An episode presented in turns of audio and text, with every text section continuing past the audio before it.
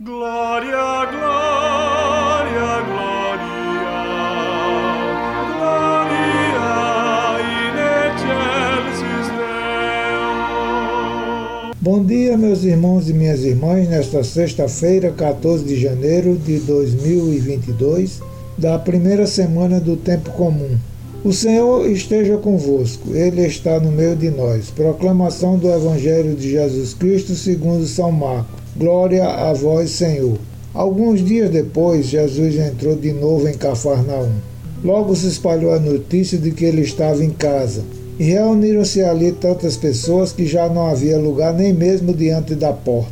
E Jesus anunciava-lhes a palavra. Trouxeram-lhe então um paralítico carregado por quatro homens. Mas não conseguindo chegar até Jesus por causa da multidão, abriram então o teto, bem em cima do lugar onde ele se encontrava por essa abertura desceram à cama em que o paralítico estava deitado.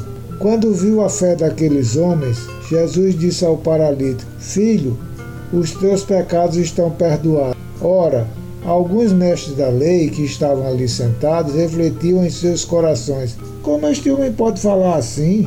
Ele está blasfemando. Ninguém pode perdoar pecados a não ser Deus. Jesus percebeu logo que eles estavam pensando no seu íntimo e disse: Por que pensais assim em vossos corações? O que é mais fácil? Dizer ao paralítico: Os teus pecados estão perdoados?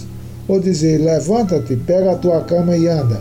Pois bem, para que saibais que o Filho do Homem tem na terra poder de perdoar os pecados, disse ele ao paralítico: Eu te ordeno Levanta-te, pega a tua cama e vai para a tua casa.